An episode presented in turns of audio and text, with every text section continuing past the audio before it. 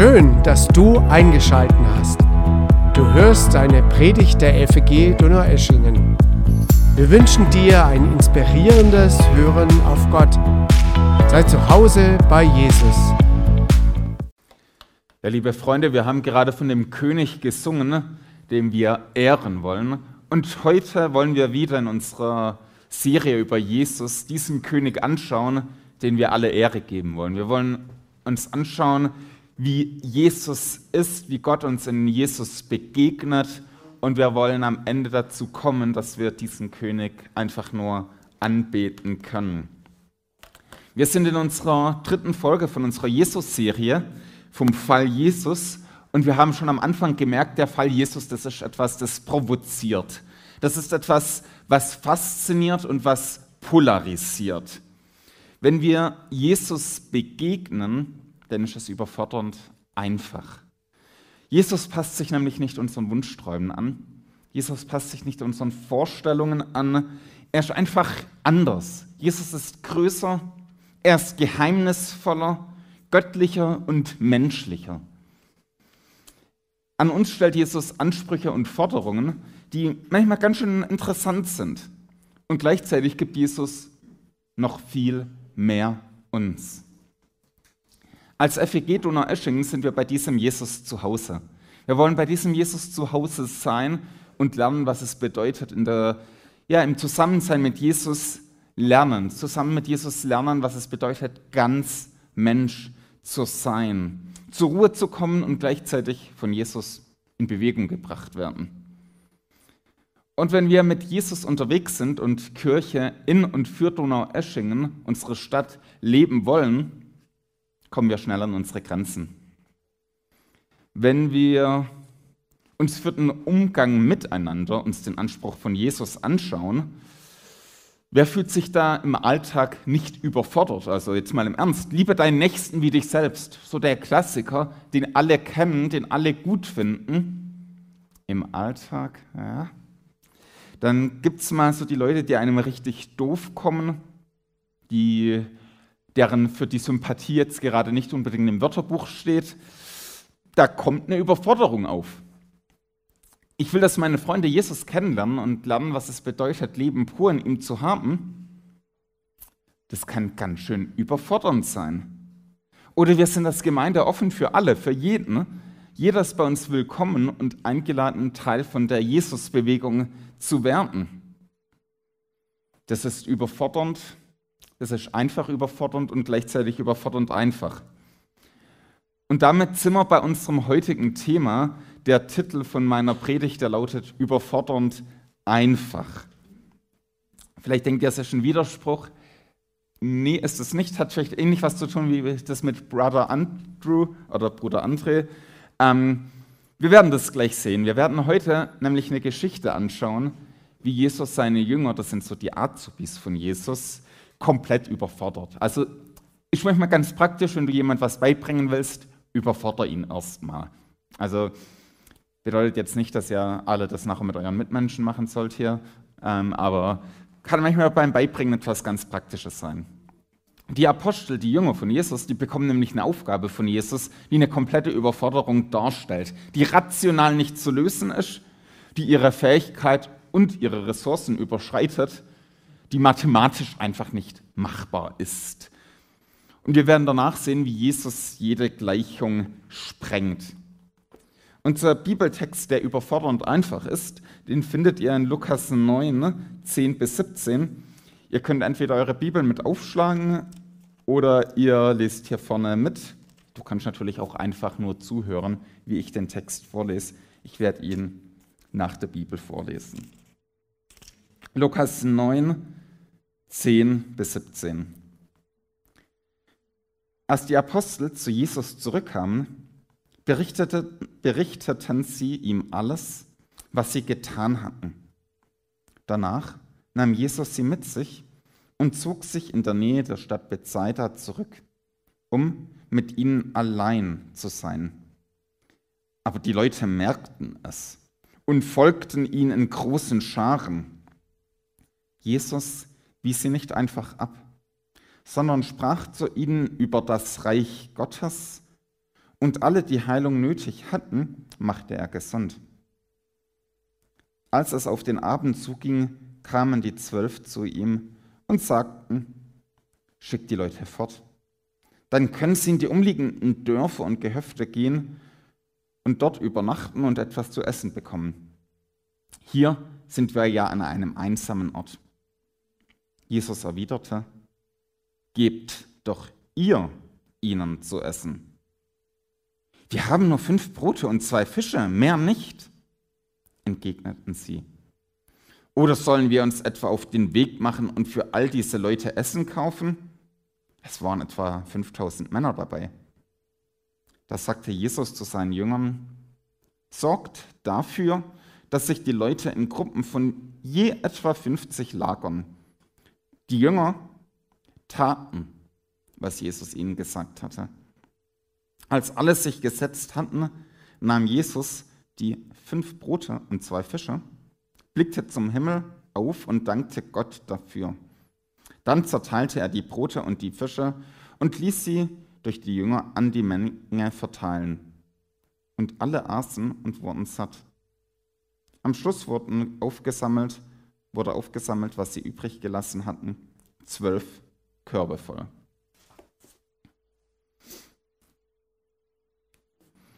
Die Schüler von Jesus, also die Apostel, die waren jetzt im Praktikum gewesen erstmal. Die kommen davon zurück und die sind erstmal nach diesen ganzen Erfahrungen richtig begeistert. Die sind Feuer und Flamme, die sind richtig heiß drauf. Also die haben Situationen mit Gott erlebt, die sie faszinieren, die sie gepackt haben. Vielleicht kennst du das, es gibt Situationen im Dienst für Gott, die sind einfach der Hammer. Also wenn ich zum Beispiel in meinem Dienst dabei sein darf, wie jemand zum Glauben an Jesus kommt, wenn ich mit einer Person beten darf und Jesus in das Leben reinkommt, dann finde ich das richtig genial. Wie genial ist das denn überhaupt? Das ist super. Oder bei einer Taufe, wenn Gott einem Menschen zuspricht, du gehörst mir für immer und ewig. Ich finde solche Situationen großartig. Ich finde, es ist etwas, was begeisternd ist, das richtig genial ist. Die Jünger haben solche Erfahrungen gemacht. Und jetzt nach dieser intensiven Zeit kommen sie zu Jesus zurück. Sie sind begeistert, aber Jesus will, dass sie jetzt Zeit zur Ruhe und zur Reflexion bekommen. Braucht es einfach manchmal. Manchmal brauchen wir einfach unsere Ruhe nach intensiven Zeiten. Kennst du bestimmt auch. Irgendwann macht der Akku dann auch schlapp. Wir brauchen Zeit zur Regeneration. Es gibt solche Situationen im Dienst von jedem von uns. Also jeder von uns kann solche Sachen erleben, die uns begeistern. Diese Begeisterung dürfen wir natürlich miteinander und mit Jesus teilen. Nach so einem Einsatz ist es aber auch dran, sich auszuruhen. Alles im Leben hat seine Zeit und Ruhe ist nichts Ungeistliches. Ruhe ist auch Gottes Wille. Das wollte Jesus seinen Jüngern gönnen, Zeit zur Regeneration. Sie müssen einfach wieder Kräfte sammeln, sonst sind sie irgendwann einfach nur noch überfordert. Aber dann kommt ein Strich durch die Rechnung.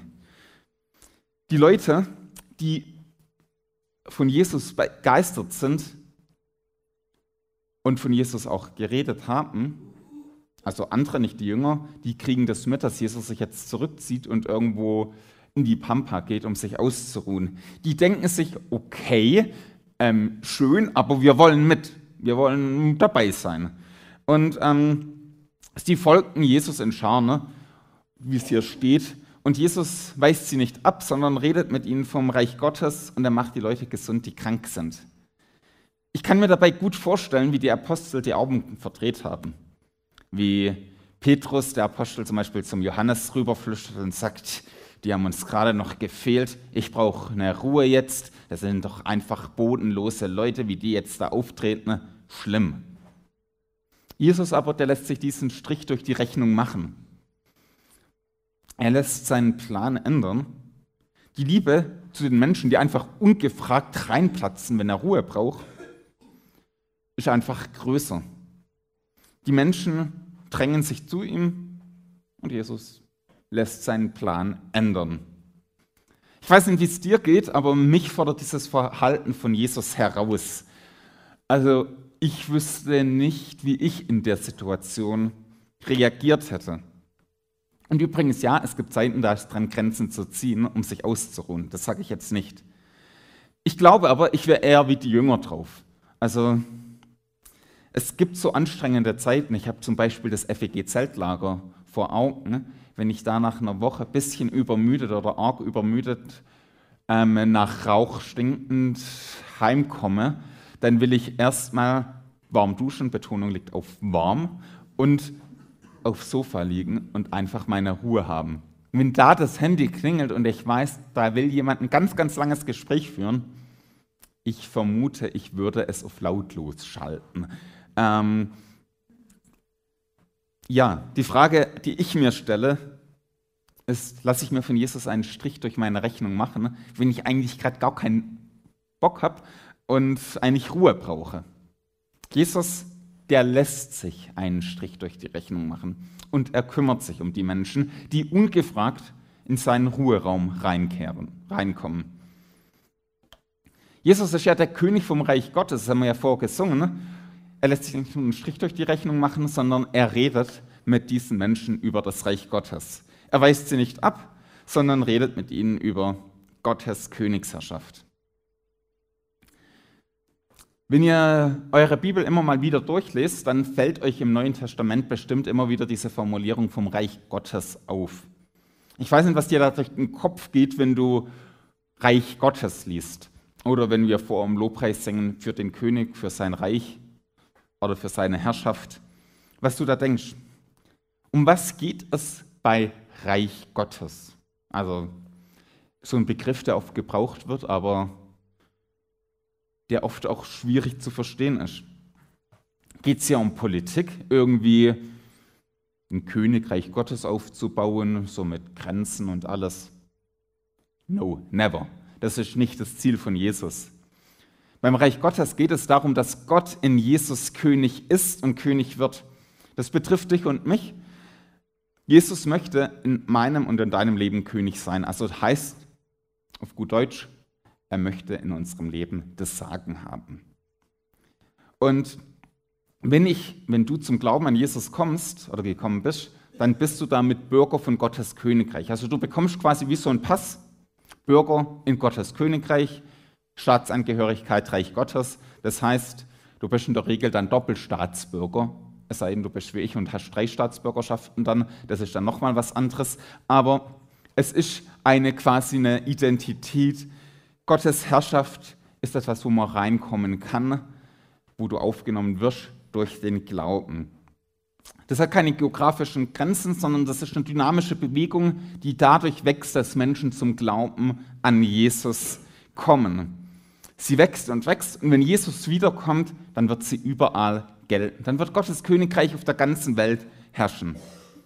Gottes Herrschaft, das Reich Gottes, ist mit Jesus in die Welt gekommen. Also mit Jesus ist Gottes Herrschaft da und überlappt sich auch mit unserer jetzigen Weltzeit. Und dann geht es weiter, bis in der Zukunft dieses überall König ist. Das ist wie so ein Update beim PC. Wenn du wie ich so ein Windows-Nutzer bist und einfach denkst, Apple ist viel zu teuer, für lohnt sich nicht, ähm, nichts für ungut, liebe Apple-Fans, aber ähm, ja, dann kennst du diese Updates bestimmt. Das sind die Dinge, die immer am falschen Zeitpunkt installiert werden. Also gerade wenn du zum Beispiel einen Film anguckst oder eine wichtige E-Mail schreiben willst, dann als Computer wird heruntergefahren, Updates installiert. So ein Update wird erstmal auf dem PC heruntergeladen. So möchte ich das auch mit dem Reich Gottes vergleichen. Das ist da, aber noch nicht fertig. Mit Jesus ist das Reich Gottes gekommen, aber es ist noch nicht fertig in dem Sinn, dass es überall auf der Welt gilt. Ist ein bisschen schwacher Vergleich, aber ungefähr trotzdem so ähnlich. Und beim PC ist dann, dann wird das Update geladen und installiert.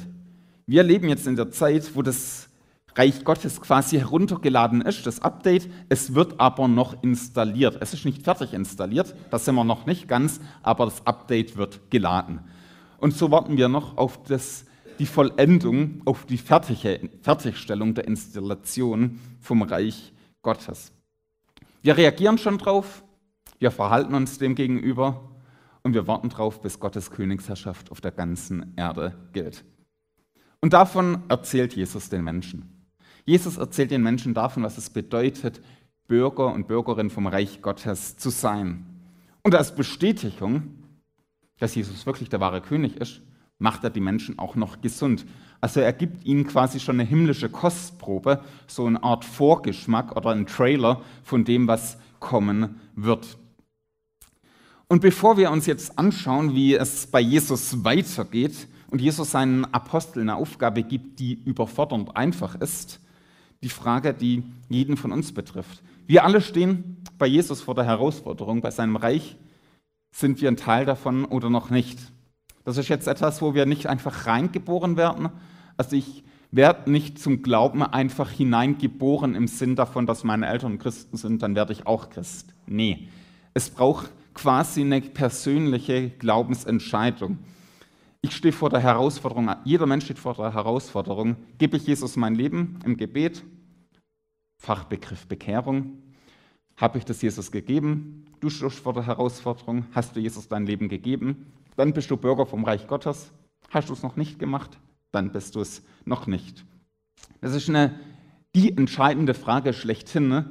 Wenn ich die Frage nicht mit Ja beantworten kann, dann sind alle anderen Fragen unwichtig. Das ist die wichtigste Frage überhaupt. Gehöre ich zu Jesus und zu seinem Reich?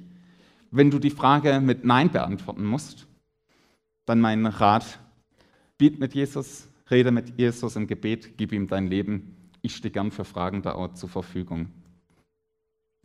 Und jetzt kommen wir zur Aufgabe, die Jesus seinen Leuten gibt. Wir sind bei einer einfach überfordernden Aufgabe, bei einer Aufgabe, die einfach nicht machbar ist. Es ist abends, mehr als 5000 Männer sind da, bestimmt noch Frauen und Kinder. Und ihr wisst ja, Menschen brauchen Essen. Also Menschen leben nicht von Luft und Liebe.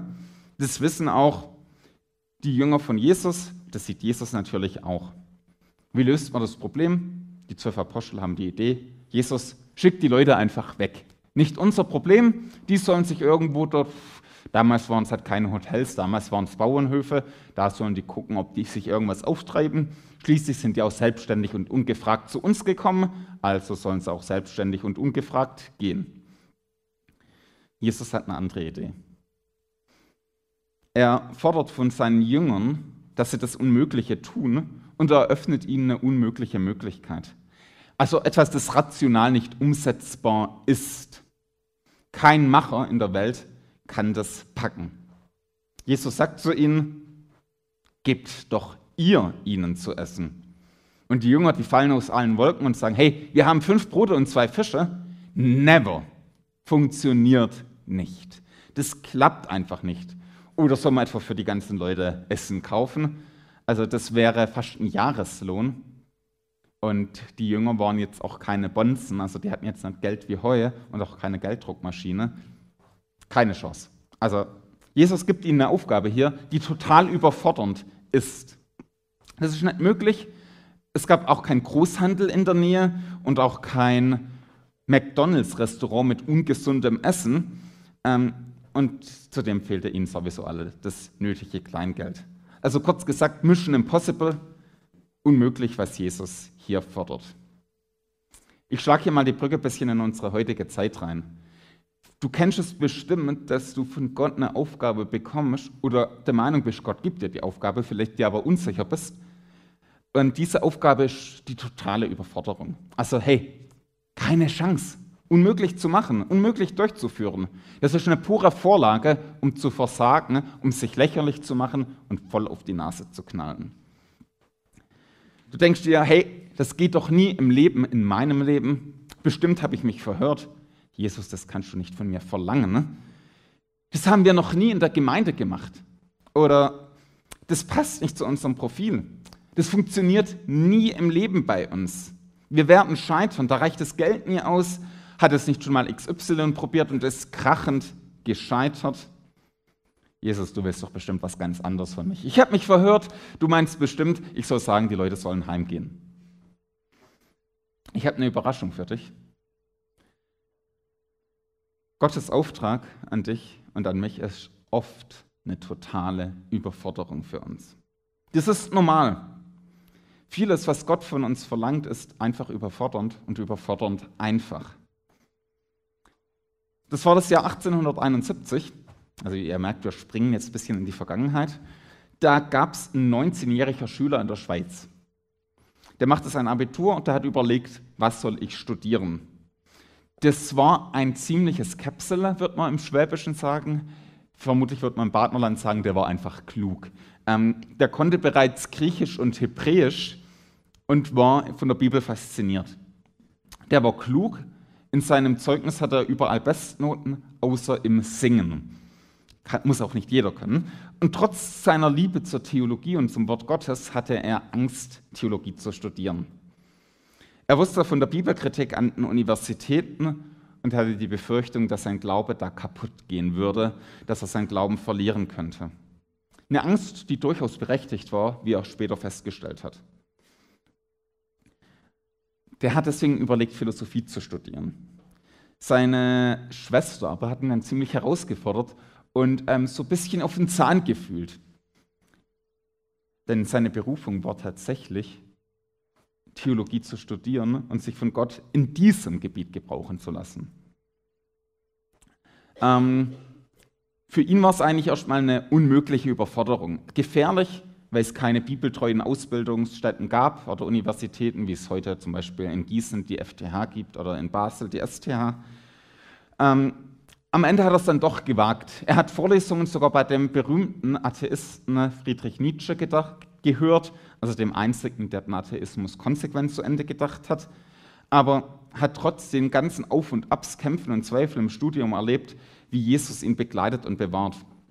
Aus ihm wurde meiner Meinung nach, das ist eine subjektive Meinung, der größte Theologe, den wir seit der Reformation hatten, von dem ich enorm viel gelernt habe. Es gibt da viele Theologen, von denen ich viel halte, die ich respektiere. Das ist einer, den ich vor dem ich Hochachtung habe.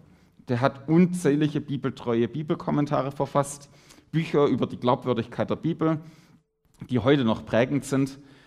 Ähm, die mündliche Tradition sagt, er konnte das griechische Neue Testament auswendig und prägte Leute wie Paul Schneider, dem ersten Märtyrer der bekennenden Kirche, oder auch Dietrich Bonhoeffer.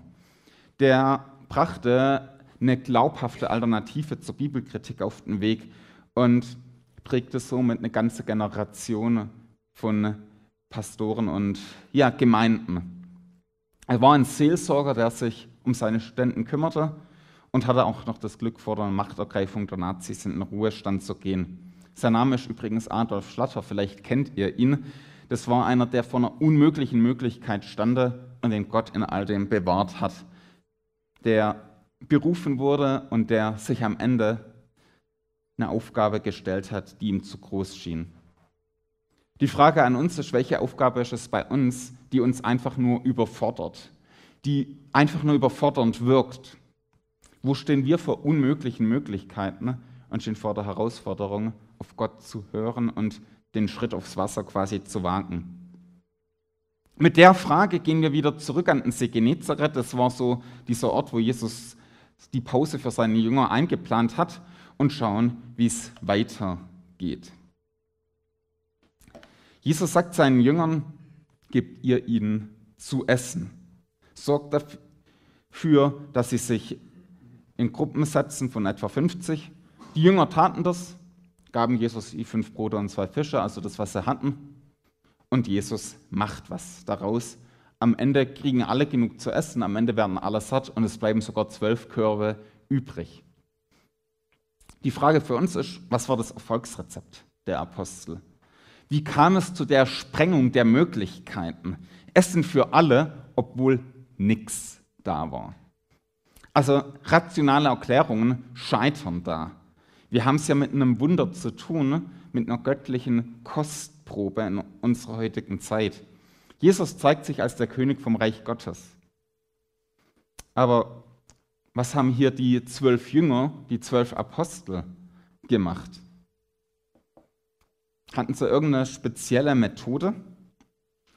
Wir stehen ja als christliche Gemeinden oft in der Versuchung, auf die eine oder andere Methode zu setzen. Also es gibt immer wieder so die neuen Erfolgsrezepte, die durch die christliche Welt geistern, die dir versprechen, mach diese Methode, bau genau so Gemeinde und die Gemeinde wird explodieren, also von Besuchern. Baugemeinde so, macht die Musik so, macht die Predigten so und ähm, macht die Dekoration auf die oder jene Art. Das wird das Nonplusultra werden. Ihr werdet Gemeindewachstum erleben und so weiter und so fort. Wirklich?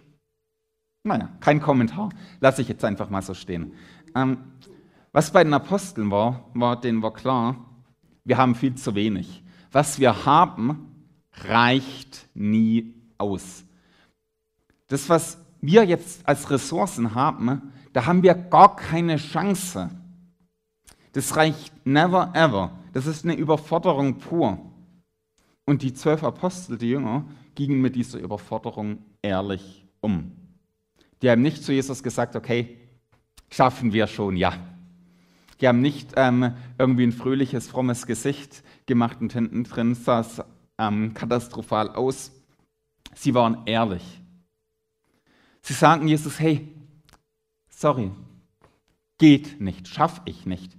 Ich bin überfordert, ich habe keine Chance. Was ich habe, ist nicht mal ein Tropfen auf dem heißen Stein. Wenn wir das versuchen, dann machen wir uns doch nur zum Affen, jetzt mal ehrlich. Wir können heute zwei Dinge von den Aposteln lernen. Das erste ist die Kultur der Offenheit.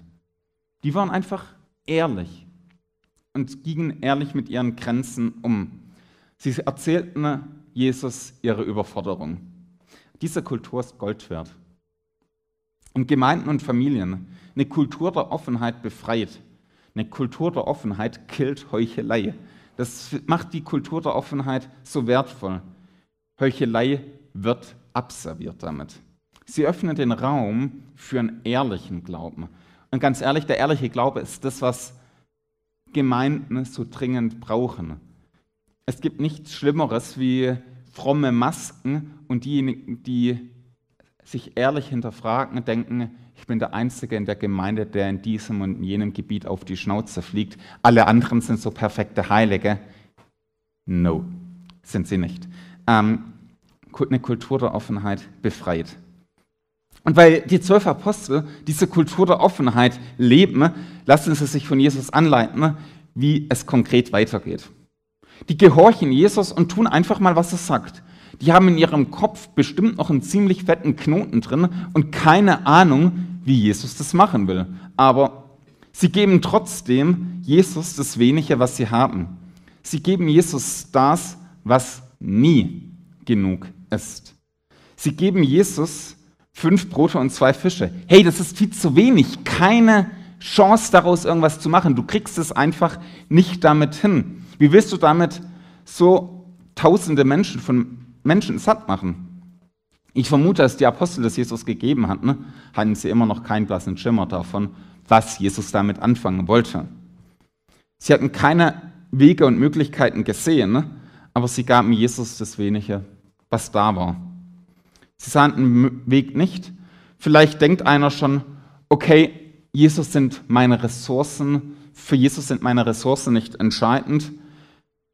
Jesus ist der Einzige, der systemrelevant ist. Es sind nicht meine Grenzen und meine Schwächen, die entscheidend sind oder meine Gaben und Fähigkeiten.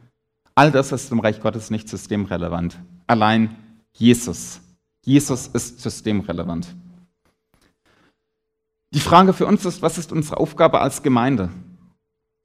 Wo stehen wir als Gemeinde wie die Apostel vor einer Aufgabe, die einfach nicht machbar ist, die sich wie so ein Grand Canyon vor uns auftut. Wir gucken runter und denken, ach du meine Güte.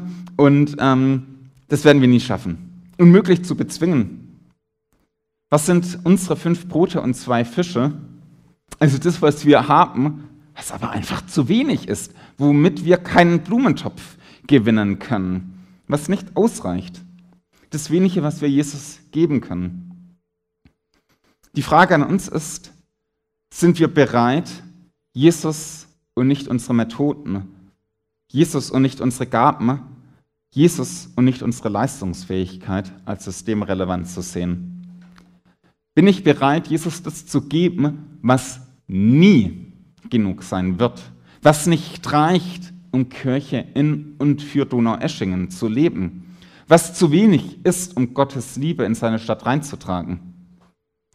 Leben wir so eine Kultur der Offenheit, die sich mit Vertrauen zusammentut? Jesus, ich gebe dir, was ich habe. Das ist zu wenig. Ich habe keinen Plan, wie du was damit anfangen willst. Meine Fantasie reicht damit nicht aus. Ich habe keine Ahnung, wie du das schaffen willst. Aber das ist doch nicht mein Problem, das ist dein Problem. Du willst Menschen retten. Du willst dein Reich bauen. Ich kann das eh nicht. Hier hast du, was ich habe. Ich bin gespannt, was du vorhast. Und die Apostel waren total überrascht von dem, was Jesus gemacht hat. Jesus betet und das Essen geht einfach nicht aus. Also das passt in keinen Kopf rein. Sie konnten als Apostel alles verteilen, das nahm Jesus ihnen nicht ab. Jesus handelt durch die zwölf Apostel. Jesus will durch dich und mich in unserer Welt handeln. Jesus handelt durch diejenigen, die total überfordert waren. Als die Apostel Jesus das wenige, das sie hatten, gaben, wurde ihre überfordernde Aufgabe einfach. Die Aufgabe war mit Jesus überfordernd einfach geworden. Liebe Freunde, wenn Gott uns als Gemeinde und als Christen gebrauchen möchte, dann macht er es, indem er uns in die Abhängigkeit von ihm führt. Er führt uns in die Abhängigkeit ihm gegenüber. Gott macht uns nicht unabhängig von ihm, wenn er uns gebrauchen möchte, Gott macht abhängig. Das ist übrigens die einzige Abhängigkeit, die gut ist. Gott führt uns dazu, dass wir merken, ich schaffe es ohne Jesus nicht. Never, ever. Ohne mich könnt ihr nichts tun, sagt Jesus. Jesus ist für uns als FEG Donau-Eschingen systemrelevant. Ohne ihn können wir nichts tun. Wir dürfen ihm das wenige geben, was wir haben und ihn durch uns handeln lassen. Und dann können wir staunen, was er alles macht. Es sind nicht unsere zehn Jahrespläne, die uns als Gemeinde da voranbringen. Solche Sachen sind bestimmt toll. Ich mag es auch in die Zukunft etwas zu planen. Jesus zerschießt aber sowieso jede Gleichung. Also kannst du machen, ähm, wird sich sowieso aber ändern. Jesus und nicht unsere Methode ist das Entscheidende. Wir dürfen über Jesus dann staunen und das beten dafür, dass Jesus Menschen zu sich zieht. Und da sprengt oft ganz schön viele Methoden einfach auf. Wir dürfen beten, dass sich der Glaube in Donau-Eschingen ausbreitet und dass wir am Ende sagen können, Donau-Eschingen glaubt und Gott in Donau-Eschingen sichtbar wird. Die Aufgabe, die uns Jesus gibt, ist überfordernd einfach. Und zu guter Letzt möchte ich noch eine andere Perspektive aufzeigen. In seinem Wunder, dass er dadurch machte, dass Jesus seine Jünger einfach überforderte, zeigt Jesus sich als ganz anders. Er antwortet auf die Frage, die sich in der gesamten Zeit immer wieder gestellt hat. Wer ist Jesus? Die Frage steht bei jedem Evangelium wie so als Überschrift versteckt dahinter. Wer ist dieser Mensch? Wer ist er? Und hier wird deutlich, Jesus ist der Gott, der Mensch wurde und sein Volk besucht. Er ist der König vom Reich Gottes, der vom Gott geschickte Retter. Er ist der wahrhaft gute Hirte, der sein Volk sammelt und versorgt. Er ist der Gott, der rettet. Wie Mose das Volk Israel beim Exodus gesammelt hat und wie es in der Wüste versorgt wurde, so macht Jesus mit uns. Sein Volk besteht aus allen Nationen, überall von überall her. Jeder, der zum Glauben an Jesus kommt, ist Teil von diesem Volk, das Jesus führt. Und Jesus gibt geistliche Nahrung. Wir werden ja nachher das Abendmahl zusammen feiern und wir werden da von Jesus zum Essen eingeladen werden. Denn wir sind zu Hause bei ihm und er gibt uns im Abendmahl die geistliche Nahrung für unseren Glauben. Jesus ergibt mehr, als wir erwarten. Ich wünsche uns, dass wir erkennen, dass dieser Jesus der König ist. Ich wünsche uns, dass wir lernen, wie die Abhängigkeit ihm gegenüber immer mehr wächst und dass wir das Vertrauen lernen, zu sagen, Jesus, hey, was ich habe, reicht nicht aus, aber ich stelle mich dir zur Verfügung und ich bin gespannt, was du tun wirst. In der Abhängigkeit von Jesus werden wir stark. Amen. Lasst uns noch zusammen beten und danach werden wir ein Lied singen. Jesus, du bist so viel größer als unsere ganze Vorstellung ja, es kapieren kann. Jesus, ich möchte dich bitten, dass du durch deinen Heiligen Geist in uns wirkst.